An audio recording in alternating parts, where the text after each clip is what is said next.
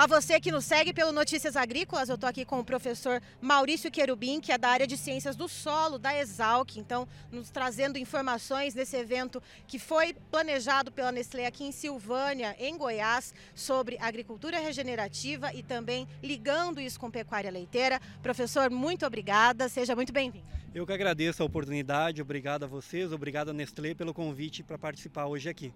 Professor, na sua explanação, uh, muito foi falado a respeito de plantas de cobertura, formação de biomassa no solo. Uh, quais são as plantas mais comumente usadas nas propriedades, e principalmente quando a gente fala nessa integração então com a pecuária leiteira? E quais são sendo, tão, estão sendo os avanços realizados para se pensar em outros consórcios?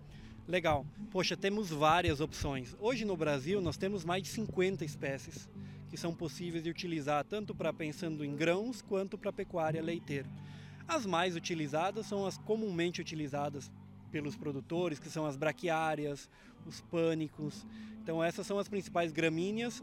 Aí nós temos a grama Tifton, que é uma gramínea importante também. Mas a ideia aqui foi difundir também outras alternativas.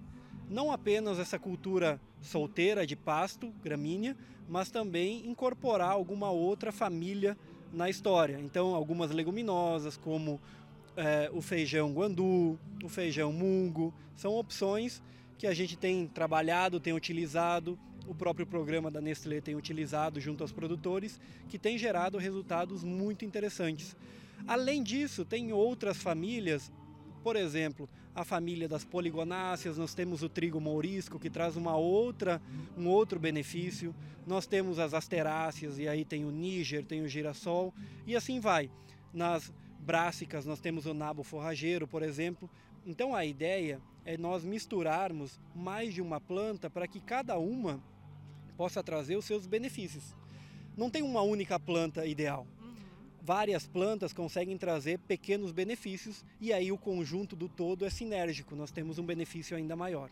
E tem também a questão da regionalização, né, professor? Nem todo, toda espécie, toda planta e toda combinação dessas plantas é ideal para uma região específica. Fala um pouquinho mais sobre isso. Com certeza, não tem uma receita pronta, não tem uma receita de bolo. É, nós temos que estudar caso a caso, região a região, porque muda, né? Muda o clima, muda o solo, muda o manejo do próprio produtor e também o nível de investimento do produtor. Tem produtores mais capitalizados, que estão num nível tecnológico um pouco mais alto, produtores que estão iniciando na, na atividade ou nessa transição, é, e aí você tem um investimento um pouco menor. Então, com certeza, para cada região tem plantas melhores adaptadas que se ajustam à janela de cultivo é, então eu não posso pensar numa mesma planta que eu utilizo muito bem na região sul do Brasil, que é uma, uma região produtora de leite, trazer aqui para Goiás ou para o Cerrado e imaginar que vai ter a mesma resposta. Suscetibilidade à geada, ao calor, à chuva. Então, para cada região nós temos que estudar e para cada região nós temos espécies que são adaptadas é, para serem utilizadas.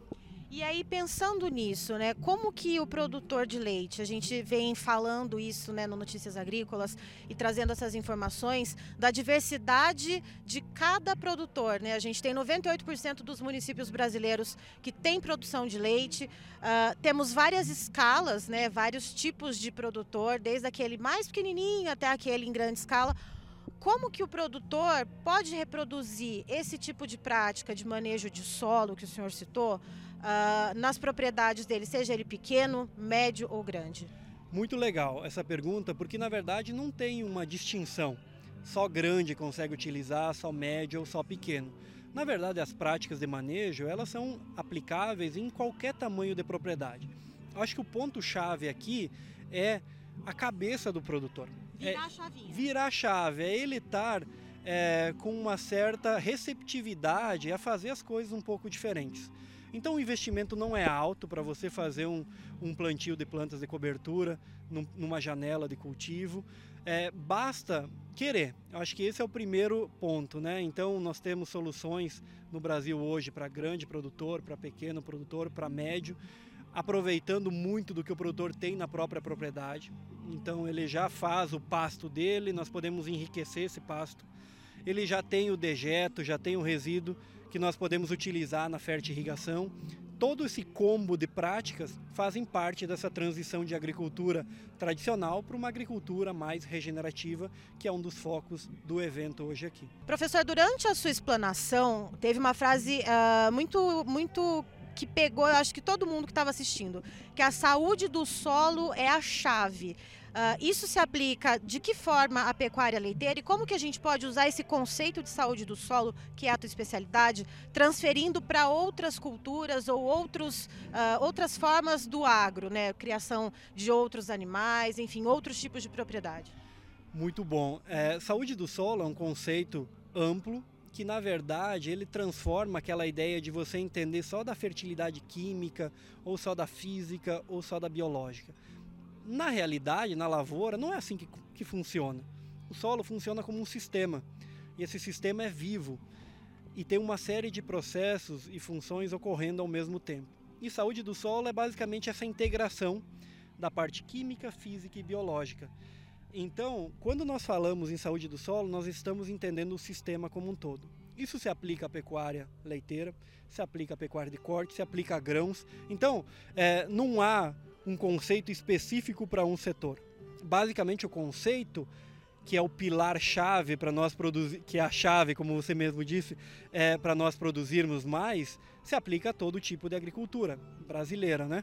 Então, certamente essa é uma das áreas mais promissoras hoje dentro de agricultura, entender o solo como um sistema, porque o solo é o grande reservatório de água, de carbono, é o meio que as plantas se desenvolvem, tem uma ciclagem de nutrientes ali dentro.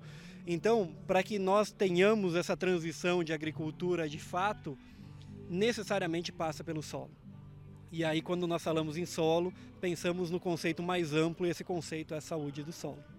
Aí então estivemos com o professor Maurício Querubim, que é da Exalc, da área de ciências do solo, nos trazendo um pouquinho dessa questão da agricultura regenerativa e um dos principais pilares, que é a saúde do solo. Muito obrigada, professor. Eu que agradeço a oportunidade, estou sempre à disposição. Obrigado.